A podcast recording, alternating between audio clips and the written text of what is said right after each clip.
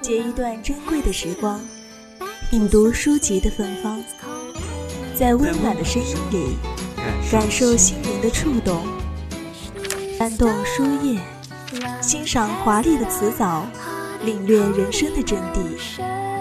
三味书屋，三味书屋，聆听有声有声的世界。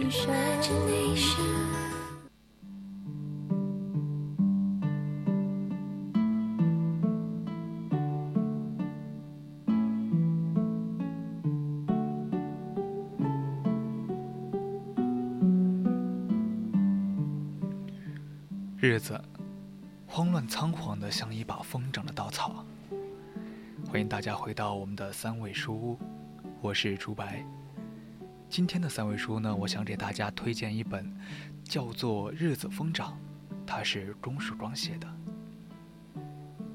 小时候啊，在我记忆不深的时候，就觉得时间过得好慢呐，会很期待的想，今年是一年级，明年就是二年级，后年。就是三年级了，有时会恨时间过得太慢了，过得这么慢，我期待的新年可得等好长好长的时间。但是呢，这样的抱怨却在不经意的时候变成了前尘往事。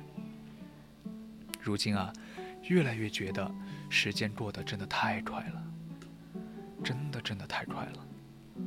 我还没有做什么呢，就明明记得刚刚过了周一。没想到今天就是周天了。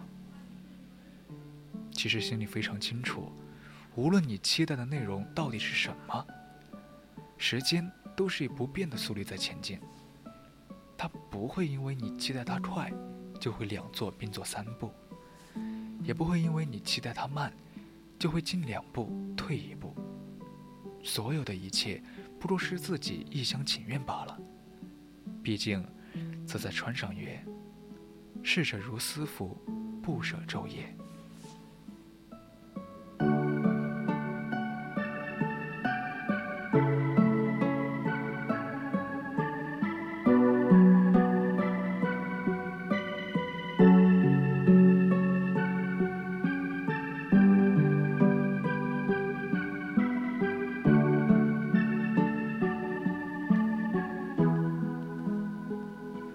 因为觉得时间过得慢或者快这样一种想法，其实本来很早就过去了。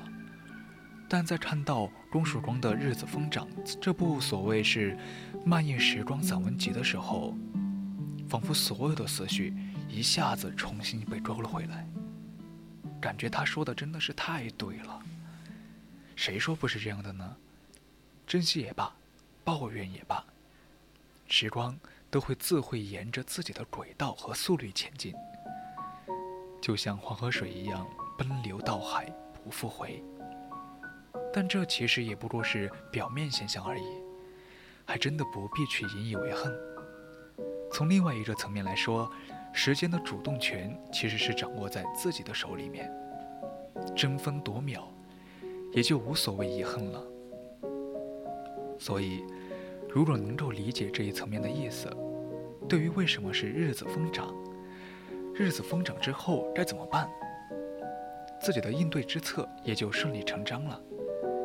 去把时间的痕迹记录下来，就如同钟曙光的这部《日子疯长》一样，悠悠然就回忆起了曾经的人和事，于是时光就因此慢了下来了。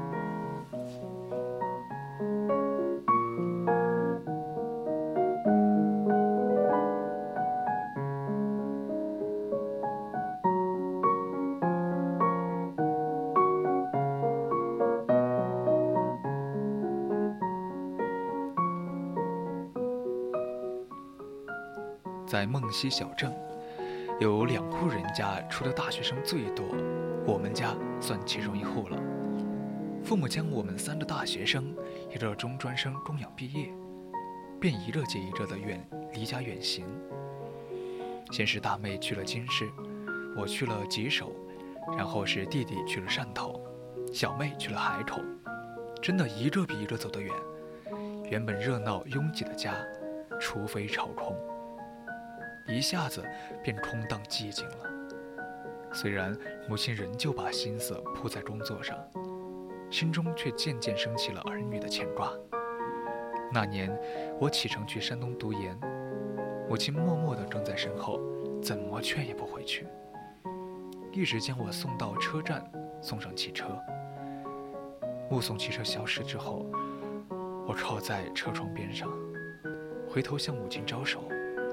那一瞬间，我看见母亲风中飞扬的头发里，竟然有了一丝丝白发。母亲是什么时候告别青年？告别中年的，从那一刻起，故乡这个充满水乡景致和情趣的小镇，就承载了我童年梦想和长过的小镇，便永远的定格了，定格成了母亲送行的途径。母亲孤单地站立在道路远处，秋风撩起她黑白夹杂的短发，似挥未挥的右手。久久地举在空中，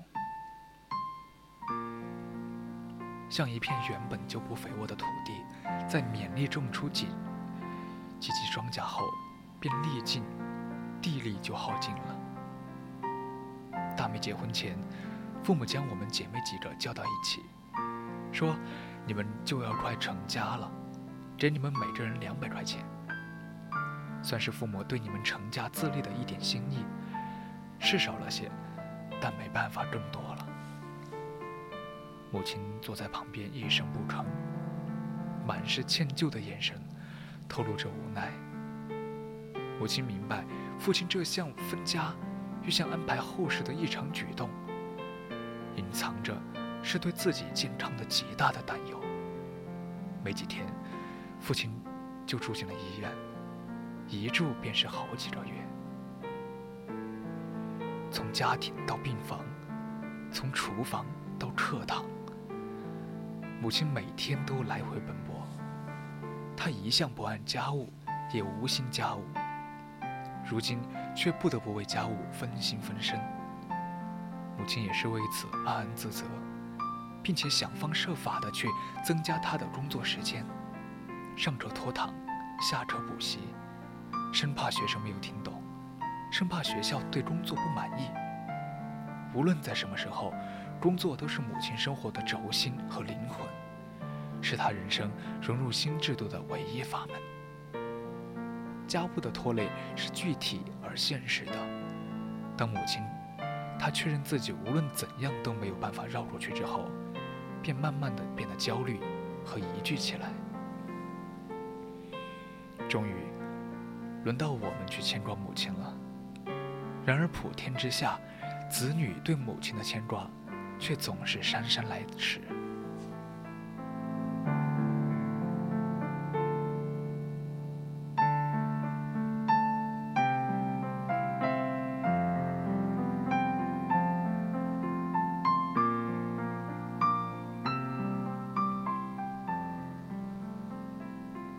上面是《日子疯长》里面的原文。它里面讲的呢，都是一些普通人、普通事，记录的都是岁月斑驳、错落中的普通的时光和记忆，但这些总和却分明在字里行间里，满满都是钟曙光对故乡、对亲人的那一份深深的眷恋。钟曙光在《日子疯长》这本书的封面上写了这样一句话，写道：“当我们和世界几乎走遍，才发现。”这一辈子的奔走，仍旧没能走出那个童年和少年的小镇。仔细想一想，每个人走过的路，会不由得发现，虽然说一辈子似乎有一点遥远，但另一个事实却是无法否认的：果真是仍旧没能走出那个童年和少年的小镇啊！最后呢，被逐出县城的母亲，在梦溪小镇的悠长时光里，过了相对安定的二十多年。孩子们也是逐渐长大，考上大学，在机缘巧合中，母亲呢有一个调离梦溪的机会。那在他调离梦溪之后，又会发生怎样的故事？母亲又是如何度过他的晚年生活的呢？欢迎听众朋友们和我。一起去细细品读一下。那今天的三味书屋就到这里了，我是朱白，我们下期再见。欢迎大家在下周日同一时间继续锁定我，